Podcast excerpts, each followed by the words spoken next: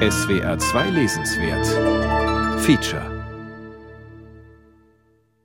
April is the cruelest month, breeding lilacs out of the dead land, mixing memory and desire, stirring dull roots with spring rain. Es ist noch nicht April, es ist Anfang Februar, als ich über die London Bridge gehe. Eines Morgens auf der Suche nach einem Gedicht. Aber die Luft ist so mild, dass hier und da in den Vorgärten schon die Kirschen blühen, aufgeschreckt vom verfrühten Frühlingsregen. Ich sah es auf dem Weg zur Haltestelle, als es noch dunkel war in Highbury, wo ich für diese Tage wohne. Trams and dusty trees. Highbury bore me, Richmond and Kew undid me.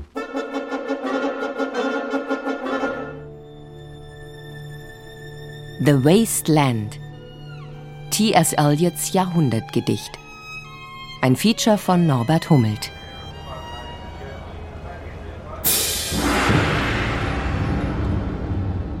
Es mag unvernünftig sein, nach den Spuren eines Gedichts zu suchen, das vor 100 Jahren, 1922, geschrieben wurde. Denn die Worte auf dem Papier stehen unverändert, während sich die Welt immer weiter dreht. Aber die Worte, die T.S. Eliot gefunden hat, muten magisch an. Und immer wieder nennt er in The Wasteland die Namen von Londoner Straßen, Stadtteilen, Kirchen oder Brücken, als öffne sich hinter diesen Worten eine ganze Welt. Highbury, ein Stadtteil von London im Bezirk Islington, ist einer dieser Namen. Als ich mir übers Internet ein Quartier suchte und ein Bed and Breakfast in Highbury darunter war, da wusste ich, was ich zu tun hatte. Und als ich dann zur Rush Hour in den vollbesetzten Zügen der London Underground saß, stellte ich mir vor, wie Elliot dort jeden Morgen unterwegs war, auf dem Weg zur Lloyds Bank, seinem Arbeitgeber. Aber die Welt, die diese Verse aufschließen, ist zugleich noch eine ganz andere. Man kann sie nicht im Stadtplan von London finden. Sie steht in Büchern, in den Mythen, in den großen Texten der Weltliteratur. Siena war Wiege mir, Maremma Grab. So spricht Pia, eine Gestalt aus Dantes göttlicher Komödie im fünften Gesang des Fegefeuers. Eliot überschreibt diese berühmte Stelle, ändert den Ort und die Epoche. Highbury schuf mich, Richmond und Kew erschlugen mich.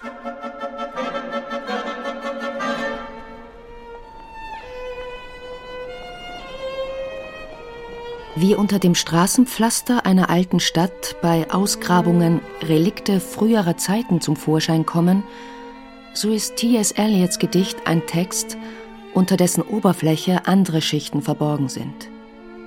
Da sind die Fruchtbarkeitsriten, da ist die Suche nach dem heiligen Gral. Da sind die Stimmen der Dichter aller Zeiten.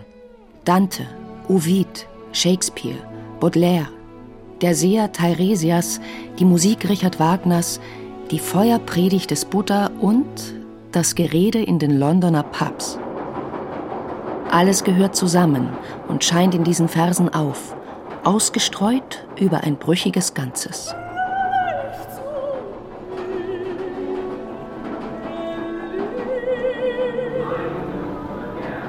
Ich bin in London, um für ein Buch über das Literaturjahr 1922 zu recherchieren. Es fasziniert mich seit meinem Anglistikstudium, als ich lernte, dass die bahnbrechenden Werke der literarischen Moderne in eben diesem Jahr erschienen sind. Der Roman Ulysses von James Joyce und T.S. Eliots Gedicht The Wasteland aber auch Virginia Woolfs Roman Jacob's Room und Catherine Mansfields Short-Story-Sammlung The Garden Party sind von 1922. Und Rilke stellte die Duineser Elegien fertig und brachte die Sonette an Orpheus zu Papier. Alles im Februar 1922, in einem großen Schaffensrausch.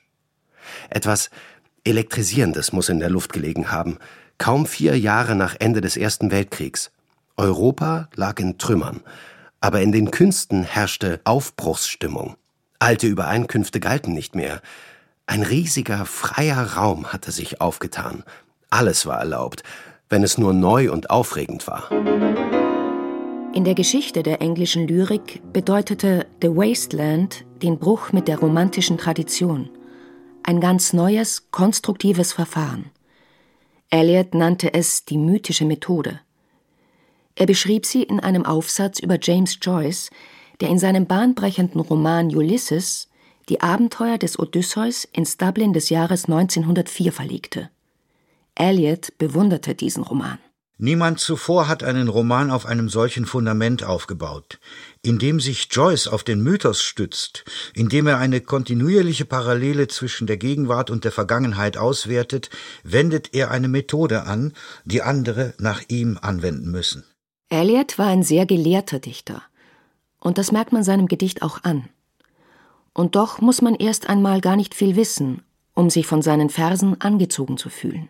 What are the roots that clutch What branches grow out of this stony rubbish? Was sind das für Wurzeln, die krallen? Was für Äste wachsen aus diesem steinernen Schutt? I think Eliot makes an extraordinary music, very different in different places. Eliot erschafft eine ganz erstaunliche Musik, finde ich. Sie ist immer wieder anders. Und was einen umhaut, ist diese Verschiedenartigkeit der Töne und Stimmen in seiner Dichtung. Und alle diese Stimmen gehören zu Eliot der englische Lyriker und Literaturwissenschaftler Craig Rain. Er hat eine Monographie über T.S. Eliot geschrieben und lehrte bis zu seiner Emeritierung am New College in Oxford. Ich habe, da muss ich Anfang 20 gewesen sein, wie man das so macht, kreuz und quer Lyrik gelesen. Und dabei bin ich an The Wasteland geraten, tatsächlich wegen des Sounds, wegen des Klanges, des Ton, des Rhythmus äh, des ersten Teiles. Das hat sich mir nicht erschlossen damals. Also es geht nicht um Bedeutung oder um Verständnis, sondern ich bin irgendwie tief angesprochen worden von dem Klang. Und zwar vor allem auch von dem Klang der Stimmen, die Elliot da aufruft. Zum Beispiel, wo die mit dem Schlitten runterfahren und wo es dann heißt, Hold on tight, Marie. And when we were children, staying at the Archduke's, my cousin's, he took me out on a sled and I was frightened. He said, Marie, Marie, hold on tight. Und als wir Kinder waren, wohnten wir beim Erzherzog. Der war mein Vetter und der ist dann mit mir Schlitten gefahren und ich hatte solche Angst. Marie, sagte er, Marie, halt dich fest. Und runter ging's.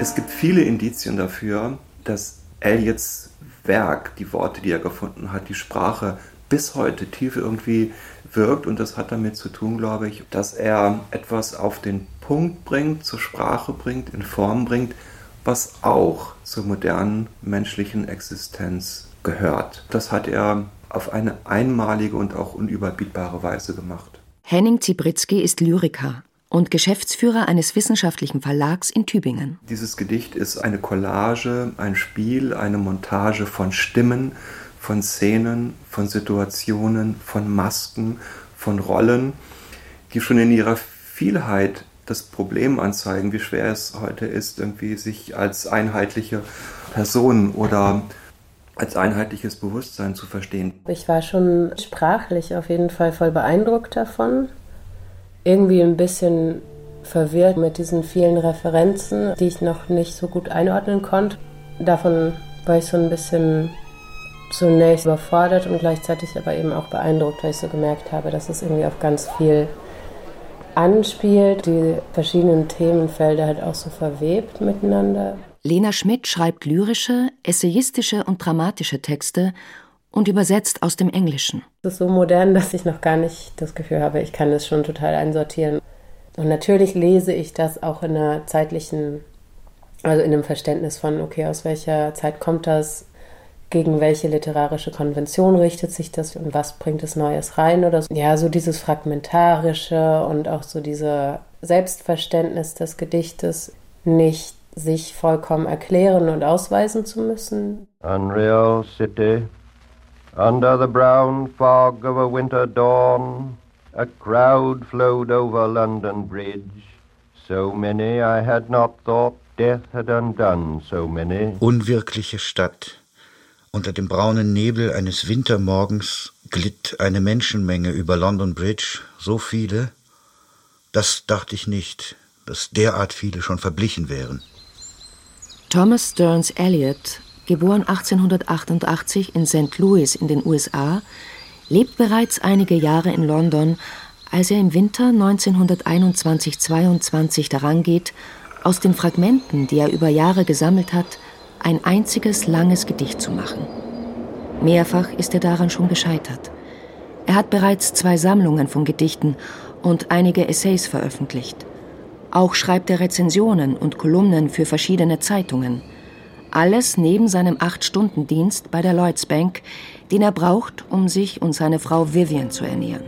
Elliot war immer im Hintergrund eine ganz wichtige Figur für mich, auch wegen der Art der Lebensführung. Also ich war immer sehr angetan von seiner bürgerlichen Lebensführung tatsächlich. Ne? Also er kommt ja aus einem, hat ja einen puritanischen Hintergrund und äh, es war immer klar für ihn, dass er irgendwie Geld verdienen muss und die Vorfahren waren Geschäftsleute, Public Law, haben sich in der Öffentlichkeit engagiert.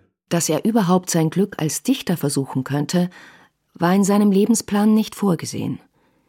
Eliot studierte in Harvard Philosophie und bereitete seine Promotion vor, was er mit Erlaubnis der Universität in Europa tun durfte. 1914 schrieb er sich für Oxford ein und belegte einen Sommerkurs in Marburg an der Lahn. Als er dort ist, bricht der Erste Weltkrieg aus. Eliot muss Deutschland verlassen und gelangt über Rotterdam nach London. Dort lernt er seinen drei Jahre älteren Landsmann Ezra Pound kennen. Pound hatte die Vereinigten Staaten verlassen, um im alten Europa die Dichtung der Zukunft zu entwerfen. Für dieses Projekt beutet er sein eigenes Genie, seine umfassende literarische Bildung und sein ungeheures Organisationstalent aus und setzt sich fanatisch für andere ein. Zu seinen Protégés zählen neben Eliot auch James Joyce, der seit Jahren an Ulysses arbeitet, und William Butler Yeats, dessen Sekretär er eine Zeit lang ist. Pound hat Eliot zu seinen ersten Publikationen verholfen. Inzwischen lebt er in Paris. Dort trifft am Neujahrstag 1922 auch Eliot ein, mit dem Zug aus dem schweizerischen Lausanne.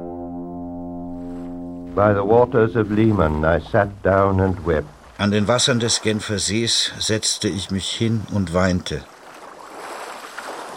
Die andauernde Arbeitsüberlastung durch sein berufliches Doppelleben, die nervliche Anspannung in seiner von Beginn an schwierigen Ehe mit der Engländerin Vivian Haywood, die er 1915 auf einer Party in Oxford kennengelernt hat, und ein noch nicht näher bestimmtes psychisches Leiden haben Elliot im Herbst 1921 bewogen, einen dreimonatigen Urlaub bei der Bank einzureichen.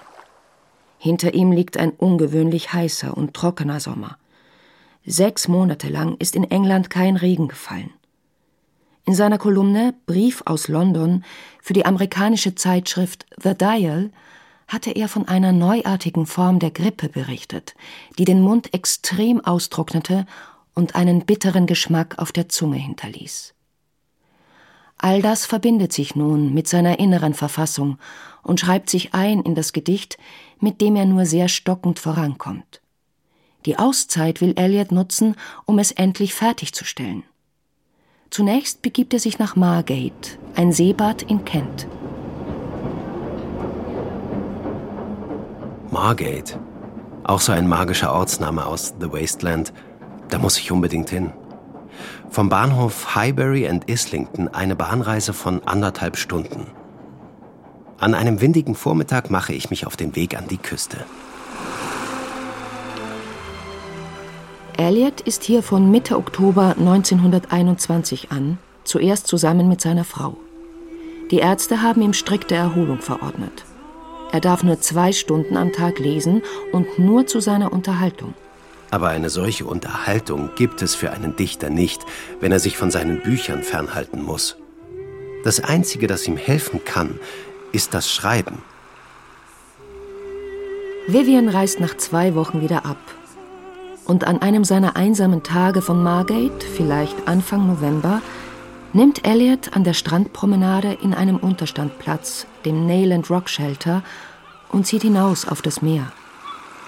Der Nayland Rock Shelter steht heute noch. Ein weiß gestrichener, großzügiger Kurpavillon. Eine Plakette erinnert an Elliot. Es ist seltsam, dort Platz zu nehmen, hundert Jahre später und auf das Meer zu sehen, wie Elliot es sah. Vielleicht sah er das Meer nicht einmal, denke ich, sondern schaute nur vor sich hin. Auf jeden Fall hatte er etwas zu schreiben dabei und notierte rund 50 knappe Zeilen am Stück. Sie stehen in der Mitte von The Wasteland, in dem Abschnitt, der mit Die Feuerpredigt überschrieben ist. On Margate Sands, I can connect nothing with nothing.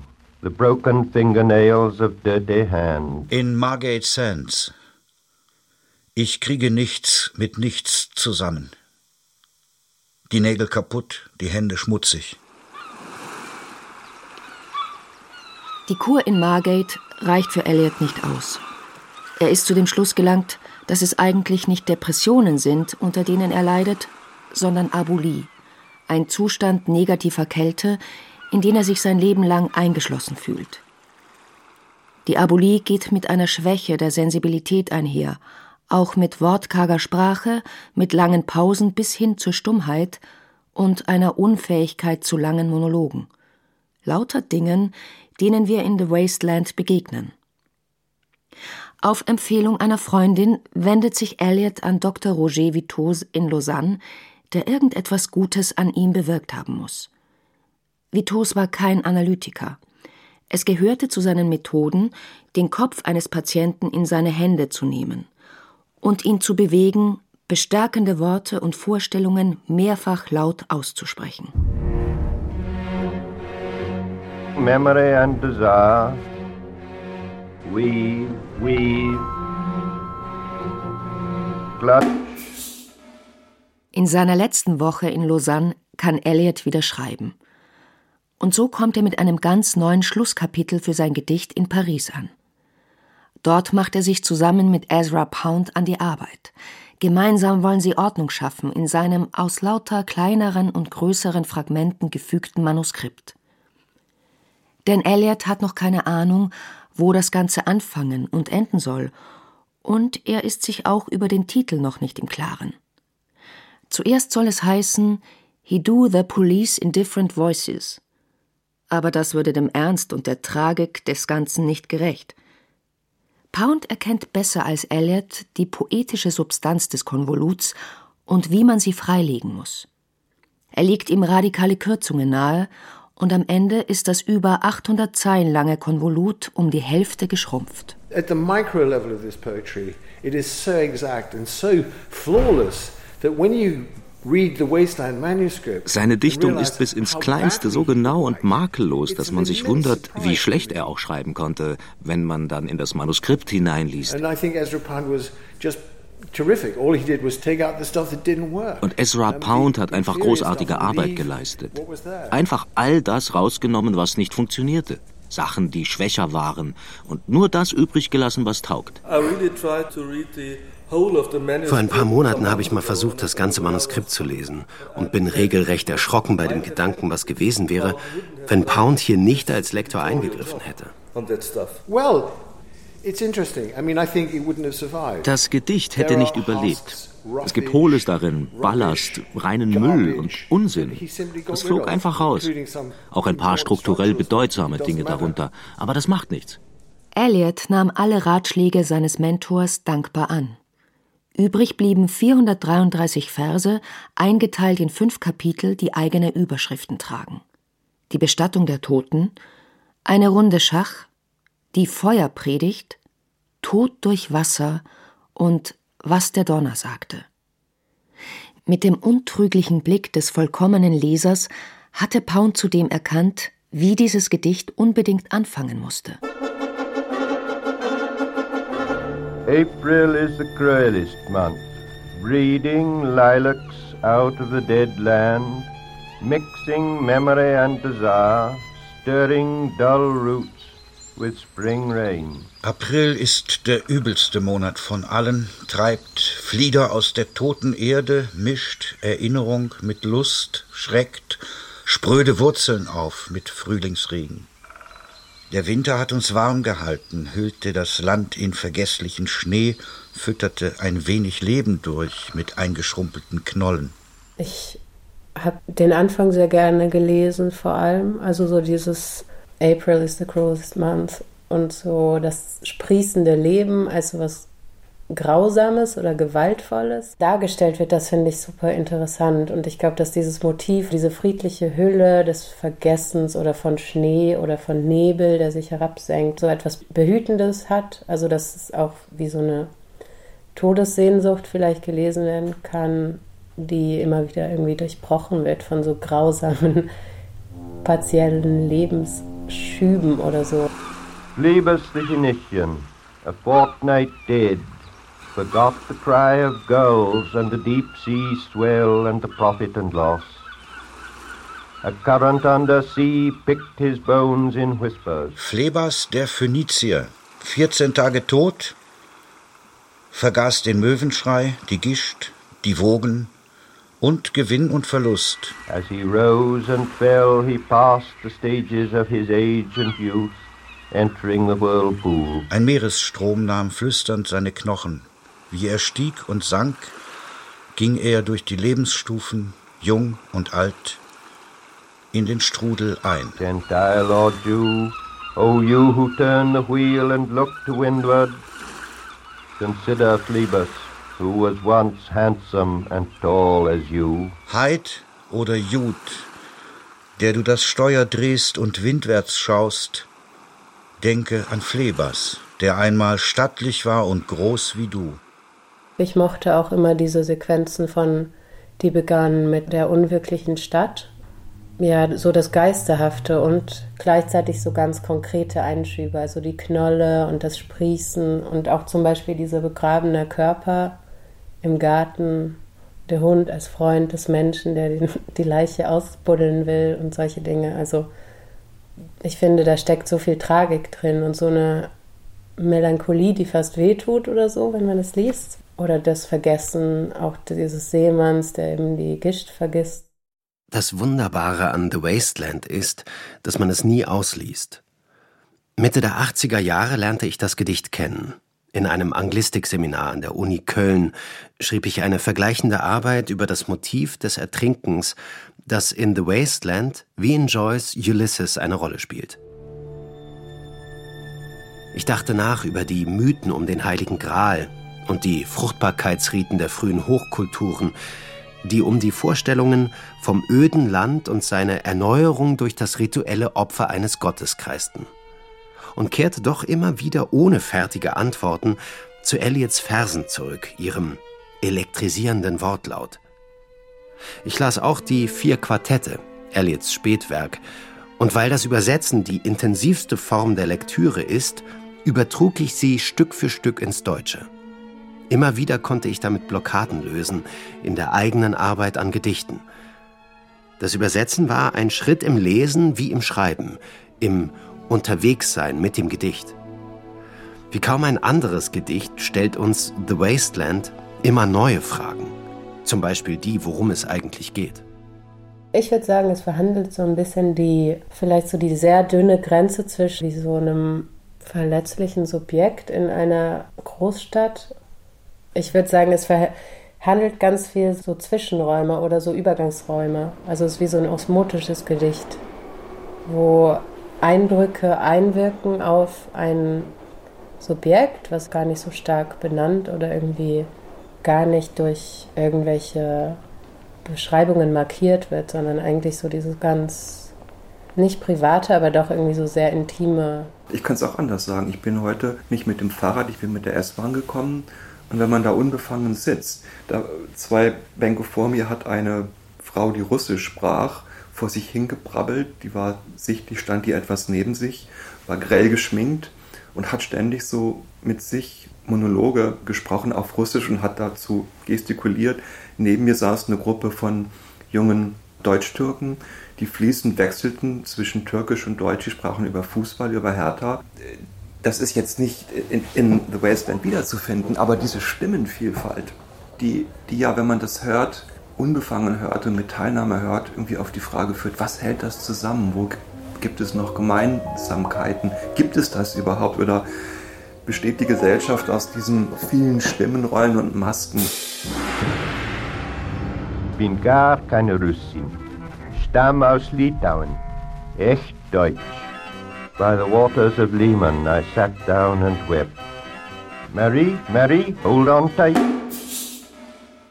So schwer es auch auf den Punkt zu bringen ist, so deutlich spürt man doch, dass etwas Existenzielles in diesem Gedicht verhandelt wird, das alle angeht und das wir nicht hinter uns haben.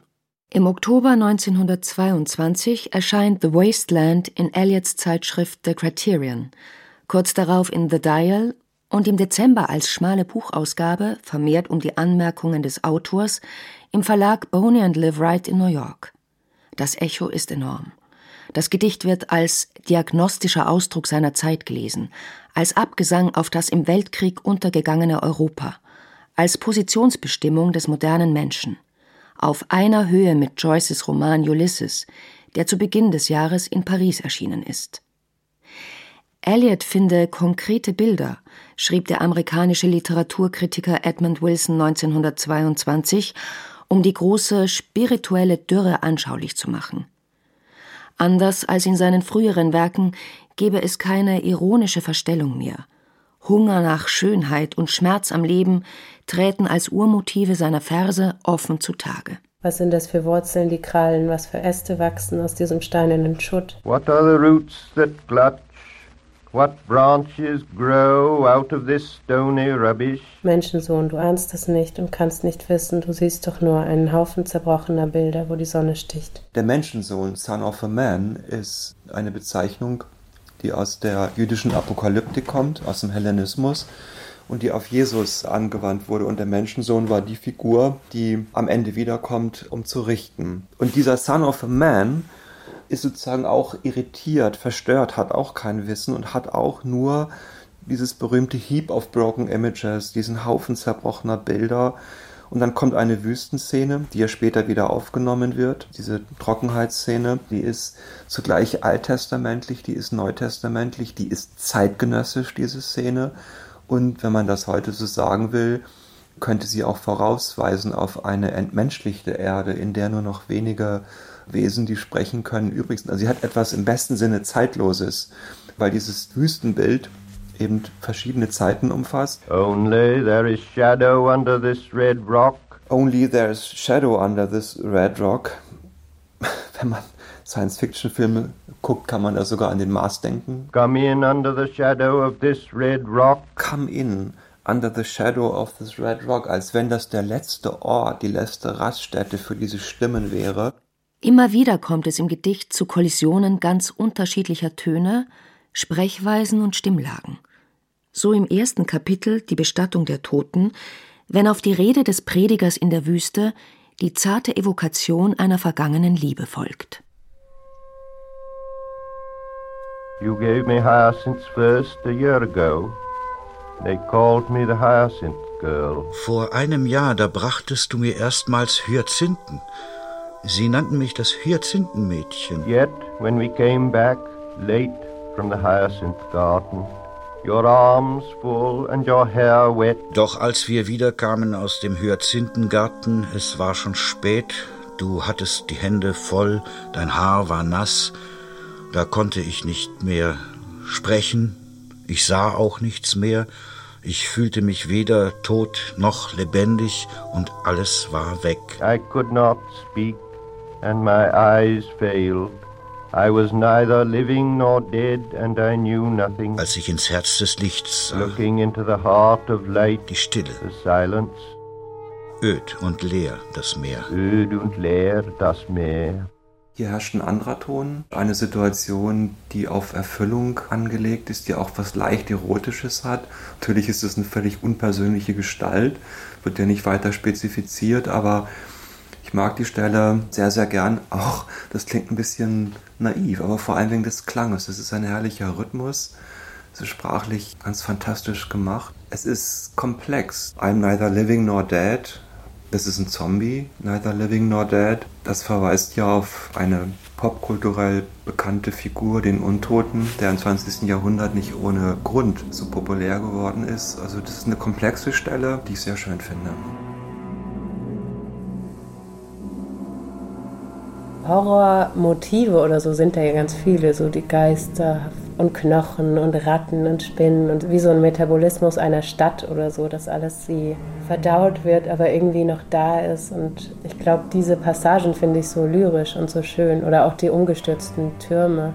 Das sind so wortgewaltige kleine Details die gar nicht konkret auf irgendetwas hinweisen, aber irgendwie so, ja, einfach trotzdem Bilder wecken. Das eigentlich Widersprüchliche dieses Gedichts ist es ja, das weist zurück auf Elliots Persönlichkeit. Es ist sehr konkret, es ist sehr individuell, aber wenn man dann versucht, sich eine Person vorzustellen oder eine Szene zu imaginieren, stoße ich jedenfalls an Grenzen. Das ist ja auch wie so Scherben zusammensetzen und man irgendwie so versucht, Verbindungen herzustellen oder so, auch zwischen der eigenen Erfahrungswelt und dem, was einen irgendwie berührt, ist ja auch etwas, was man so vielleicht auf sein eigenes Leben beziehen kann. Und manchmal sind es aber auch einfach die schönen sprachlichen Bilder und der Rhythmus. There I saw one I knew and stopped him, crying, Stetson, you who were with me in the ships at Miley, that corpse you planted last year in your garden, has it begun to sprout? Will it bloom this year? Or has a sudden frost disturbed its bed? Da traf ich einen, den ich kannte, und ich rief ihm zu, Stetson, der du mit mir zu Schiff vor Mühle lagst. Der Tote, den du letztes Jahr im Garten pflanztest, sprießt er schon? Blüht er noch in diesem Frühjahr?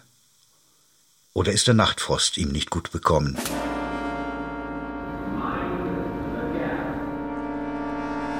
Ich sitze mit dem Lyriker und Eliot-Experten Craig Rain in der Lobby des altehrwürdigen New College in Oxford. Vor uns liegt eine Ausgabe von The Wasteland, voller Anmerkungen und Zettel. Wir sind uns einig, was an Eliots Gedicht gleichzeitig faszinieren und überfordern kann, ist der Reichtum der Anspielungen, das dichte Gefüge aus Bruchstücken und Zitaten aller Zeiten, Sprachen und Literaturen. Die Frage nach einer Idee, die all das eint, steht im Raum. I mean, I suppose that my basic idea about Eliot is that mein grundlegender Gedanke ist, dass Eliots Gedichte etwas zu bedeuten haben. Es ging ihm nicht darum, möglichst unverständliche neue Lyrik zu schreiben. The Wasteland ist zwar noch etwas fragmentarischer durch das, was Pound herausgenommen hat, aber es wird von etwas sehr Einfachem zusammengehalten, das seine Bruchstückhaftigkeit erklärt. Und das ist die Idee der Gleichzeitigkeit. Es gibt diesen Vers, der geht, Stetson, der du mit mir zu Schiff vor Mühle lagst. Das Wort Stetson ist amerikanisch. Es steht fürs 19. und 20. Jahrhundert. Es gab vorher noch keinen Stetson-Hut, bevor die Amerikaner ihn erfanden. Aber die Seeschlacht von Mylae oder Salamis, das war 260 vor Christus. Mit anderen Worten, die Menschen haben schon einmal gelebt, sodass alle Stimmen, die man hört, zu einer Stimme werden. Genau darauf weist doch Eliot in seiner Anmerkung über Teiresias hin. Er vereint all die verschiedenen Stimmen des Gedichts. Also gibt es diese Zerrissenheit an der Oberfläche mit all den verschiedenen Stimmen. Es gibt eine sehr dynamische Oralität in dem Gedicht, aber sie wird davon zusammengehalten, dass es sich um frühere Leben handelt. Und sie existieren alle in der Gleichzeitigkeit aller Zeiten. Aber das ist auch logisch. Das ist auch logisch, weil unser Bewusstsein ist so strukturiert, dass wir auf Kopräsenz angewiesen sind. Also das geht gar nicht anders, sondern unser Bewusstsein lebt davon, dass Inhalte uns zur selben Zeit präsent sind und das dehnt Elliot aus. Also er dehnt dieses Gleichzeitigkeitsbewusstsein, in dem unvermischt und ungetrennt Gegenwart, Vergangenes und Zukunftsprospekt auf eine irgendwie vorrationale Weise auf einer Gefühlsebene kopräsent sind, das dehnt er in The Wasteland eben, also im Grunde abendländisch aus, so muss man das sagen. Und das gibt dem Gedicht diese Größe, diese abendländische Ausdehnung mit Ausgriff, was ja damals Mode war, aber nicht der einzige, in die östliche Tradition Indien. Unreal City, under the brown fog of a winter dawn, a crowd flowed over London Bridge. So many I had not thought death had undone so many. Unwirkliche Stadt.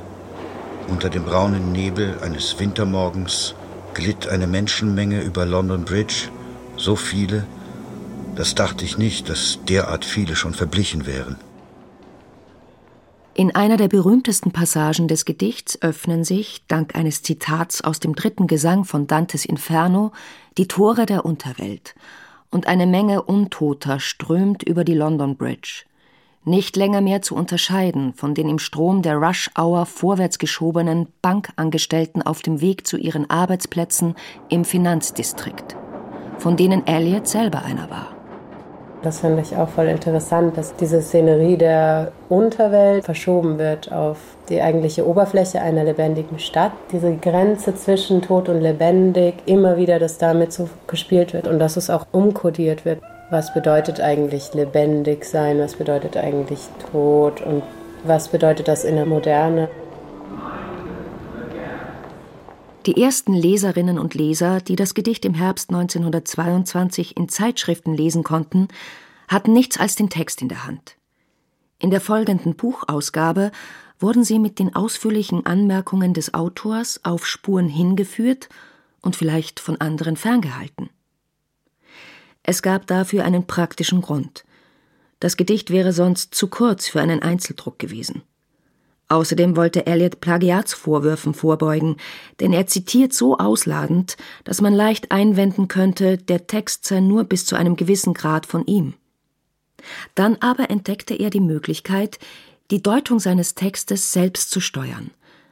Einer dieser Hinweise gilt der Figur des antiken Sehers Teiresias, der die fruchtlose Liebesszene zwischen einer Büroangestellten und einem Bankkaufmann bezeugt. Theresias, der in dem Mythos sowohl im Körper eines Mannes als auch in dem einer Frau war. Es gibt da mehrere Versionen von. In der einen Version erschlägt er eine Schlange oder zwei Schlangen, die irgendwie so im Liebesspiel sind und er wird als Strafe in eine Frau verwandelt und dann später gefragt von Zeus und Hera, die ähm, sich streiten, ob Männer oder Frauen mehr Freude irgendwie am Sex haben. Und ich glaube, er sagt, Frauen mehr Freude daran haben und dann wird er wieder bestraft und in einen Mann zurückverwandelt. Indem Eliot den Teiresias-Mythos für sein Gedicht aktualisiert, schafft er einen weiten Raum für Deutungen, die das Verhältnis der Geschlechter betreffen. Besonders im zweiten Teil des Gedichts, eine Runde Schach, scheint dieser Gegensatz das eigentliche Thema zu sein. Dieses Schachkapitel hat in mir schon auch so eine starke Wut hervorgeholt. Später habe ich jetzt zum Beispiel gelesen, dass er dieses Kapitel zusammen mit seiner Frau geschrieben oder bearbeitet hat. Aber mich hat so diese unterschwellige Misogynie oder auch nicht so unterschwellig, sondern ziemlich eklatante Misogynie in diesem Kapitel total aufgewühlt. Der Stuhl, auf dem sie saß, ein blank polierter Thron, funkelte auf dem Marmorboden, wo der Spiegel gestützt auf Ständer, Schmiedeeisern, Reben überrankt, aus welchem Keck ein güldener Amor spähte, ein zweiter barg die Augen hinterm Flügel, die Flammen aus den siebenarmigen Leuchtern wiedergab, und das Licht schien von der Tafel wieder, und ihr Geschmeide glänzte diesem Licht entgegen aus überall drapierten Seitenkästchen, Fläschchen aus Elfenbein und buntem Glas, lagen entkorkt und gaben unnatürlich starke Lüfte frei. All ihre Salben, Puder, Wässerchen, die stiegen so auf üble Art verquickt zu Kopf. In einem Lüftchen, das nun frisch vom Fenster wehte, wallten sie und machten lange Kerzenflammen nur noch fetter, schickten ihren Rauch zur Täfelung empor und brachten die Muster der Decke in Aufruhr. Die Darstellung dieser Frau, der Gegnerin in dieser Schachpartie, finde ich, dass wenn man vielleicht empfindlich ist, so einen Ekel mitschwingt vor dieser Opulenz, so dieses zu viel Parfum und zu viel von allem. Da hatte ich schon so ein bisschen den Eindruck, okay, diese Frau wird halt extrem und etwas abwertend beschrieben in den Verhältnissen, in denen, ja, in Verhältnisse, die sie wahrscheinlich sich nicht ausgesucht hat. Gleichzeitig kann man natürlich auch irgendwie sagen, aus einem gewissen Kontext heraus ist es total nachvollziehbar, halt so ein dekadentes überschwängliches, vielleicht opulentes Leben irgendwie zu kritisieren. Vielleicht ist ja überflüssig auch ein gutes Wort, weil es ja viel um Trockenheit und diese Angst vor dem Ertrinken geht.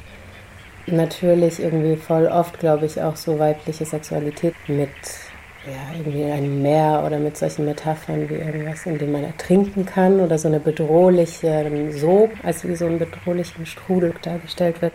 Die angespannte Ruhe dieser Szene wird je entfesselt in einem fulminanten Dialog zwischen einer weiblichen Figur und ihrem männlichen Gegenüber. Sie redet, er schweigt in sich hinein. My nerves are bad tonight. Yes, bad. Stay with me. Speak to me. Why do you never speak? Speak. What are you thinking of? What thinking? What? I never know what you are thinking. Think. I think we are in Rat's Alley, where the dead men lost their bones. What is that noise? The wind under the door.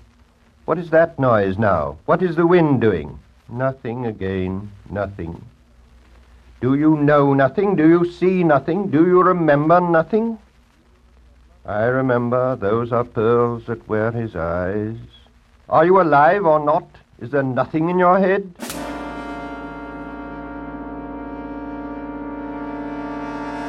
Es hat fast was wie in einem Stück von Beckett. Also die Art zu sprechen und zu fragen und zu antworten und auch dieses Minimalistische. So eine Rollenverteilung in einem intimen Gespräch zwischen einem Mann und einer Frau, in der halt die Frau ganz viel versucht, ein Gespräch herzustellen und ihre Fragen wie so zu einem Verhör sich herausbilden, dadurch, dass keine Antwort kommt. Die Antwort halt nicht als gesprochenes auftritt, sondern nur im Kopf verbleibt. I never know what you are thinking. Think. Und sie wie ins Leere spricht und das Gedicht antwortet darauf. I think we are in Rat's Alley, where the dead men lost their bones. Es zeugt von einer extremen einem Mangel an Respekt für das Gegenüber, dass so eine Leserschaft einbezogen wird in dieses innerliche Gespräch, aber die Frau als Gesprächspartnerin nicht. Die Runde Schach endet in einem Pub mit dem Gespräch zweier Frauen, die über eine abwesende Dritte sprechen. Elliot präsentiert diese Szene wie einen Tonbandmitschnitt. When Lil's husband got demobbed, I said, I didn't mince my words, I said to her myself. Als Lils Mann entlassen wurde, da habe ich gesagt, ich schenkte ihr reinen Wein ein. Ich sagte es ihr selbst. Hurry up, please. It's time. Schluss jetzt, bitte. Feierabend. Now Albert's coming back. Make yourself a bit smart. Albert kommt doch jetzt nach Hause. Mach dich ein bisschen schön. You want to know what you done with that money he gave you to get yourself some teeth. He did, I was there. Er wird doch wissen wollen, was du mit dem Geld getan hast, das er dir gab. Für ein paar neue Zähne. Doch, das hat er. Ich war dabei.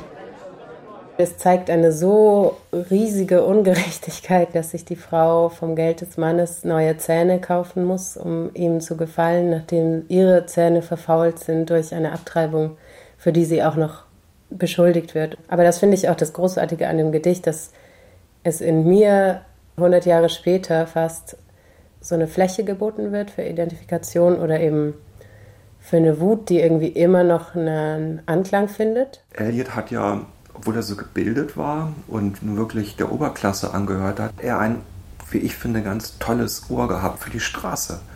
Ja, also wie auch Martin Luther, er hat wirklich dem Volk aufs Maul geschaut und hat bei einer Lage ein Pappgespräch wiederzugeben. Äh, meine Vermutung ist tatsächlich, er hat vieles einfach, einfach wahrgenommen, gehört und dann kollagiert. The river's tent is broken.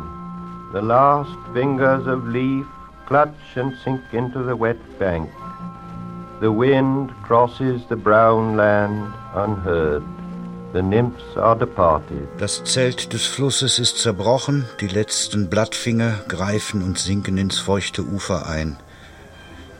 Der Wind quert ungehört das braune Land, die Nymphen sind fort. Sweet Thames, run softly till I end my song. Themse, süße, Fließe leise, bis mein Lied beendet ist. The river bears no empty bottles, sandwich papers, silk handkerchiefs, cardboard boxes, cigarette ends or other testimony of summer nights. The nymphs are departed. Der Fluss führt keine leeren Flaschen, Butterbrotpapiere, Tücher aus Seide, Pappkartons oder Kippen mit sich. Nichts zeugt von Sommernächten. Die Nymphen sind fort. Die Nymphen sind fort. Nichts zeugt von Sommernächten. Es sind unnatürlich milde frühe Februartage in London. Ich laufe die Adressen ab, an denen die Elliots 1922 wohnten.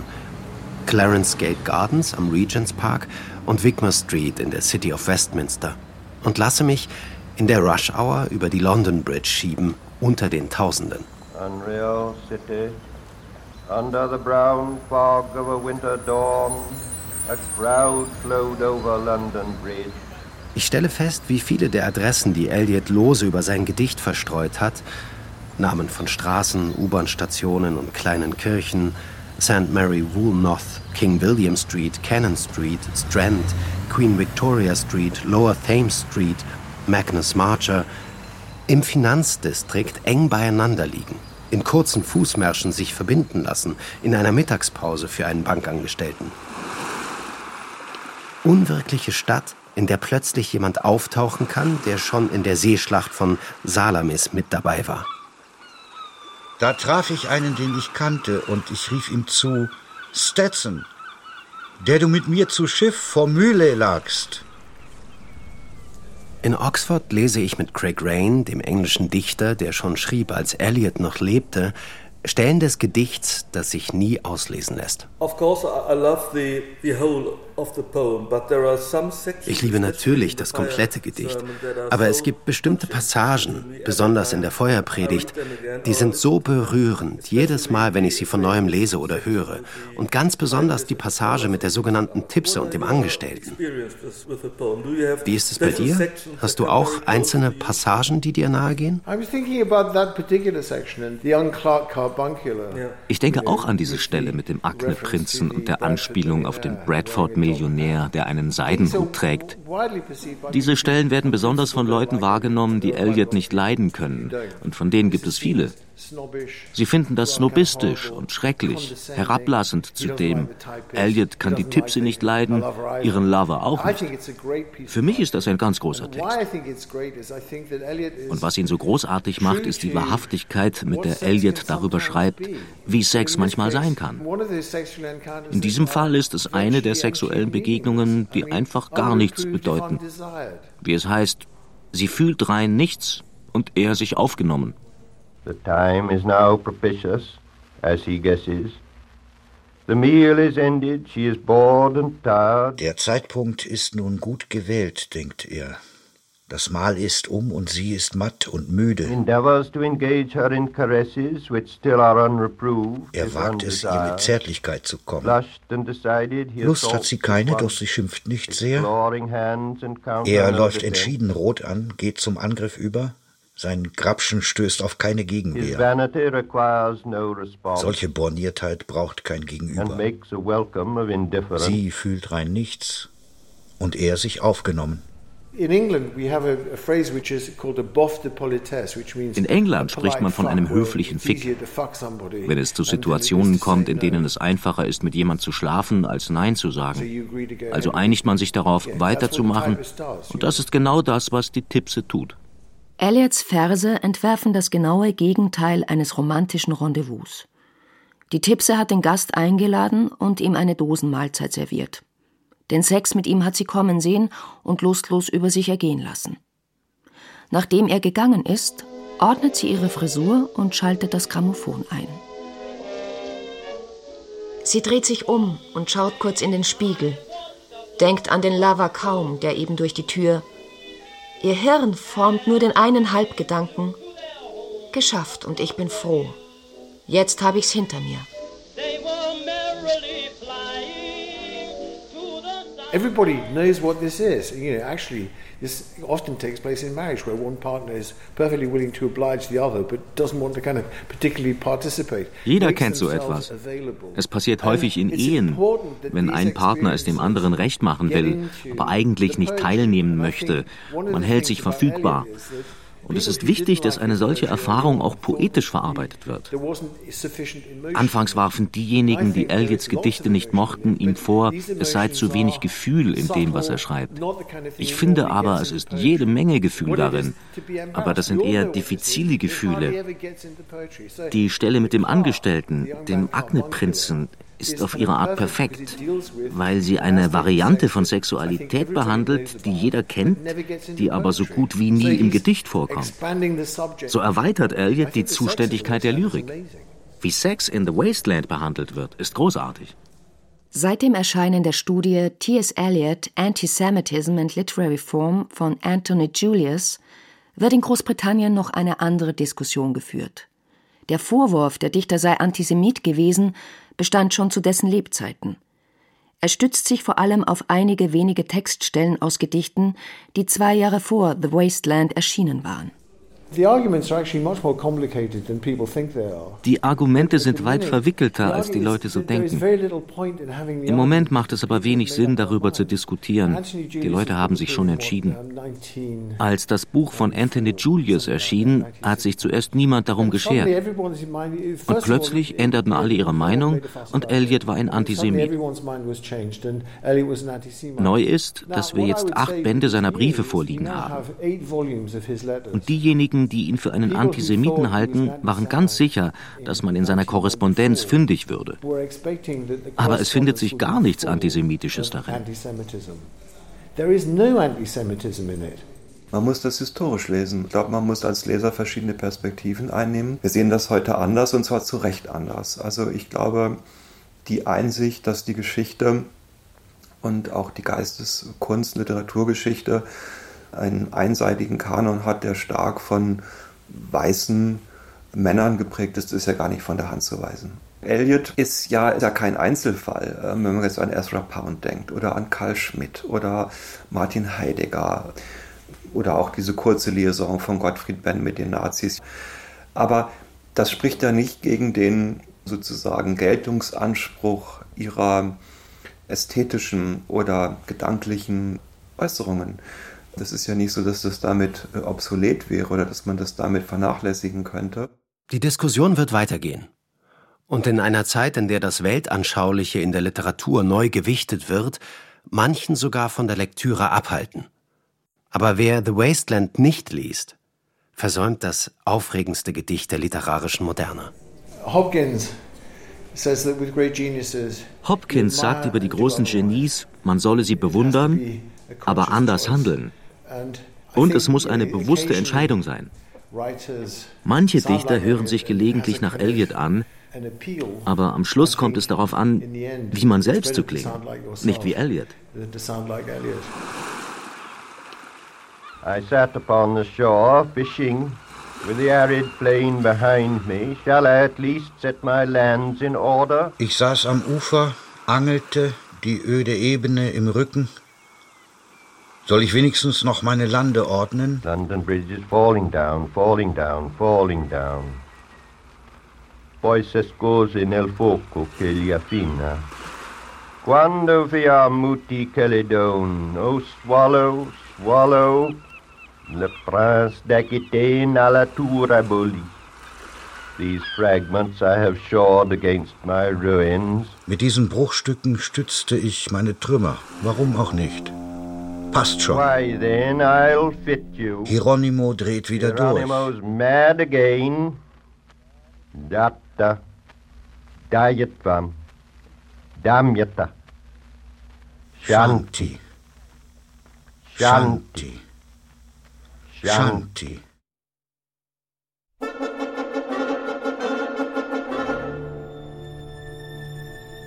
The Waste Land T.S. Eliots Jahrhundertgedicht.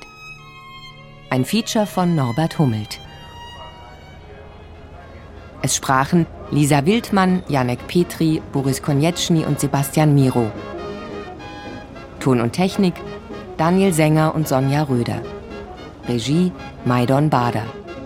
Redaktion Anja Brockert. Produktion Südwestrundfunk 2022.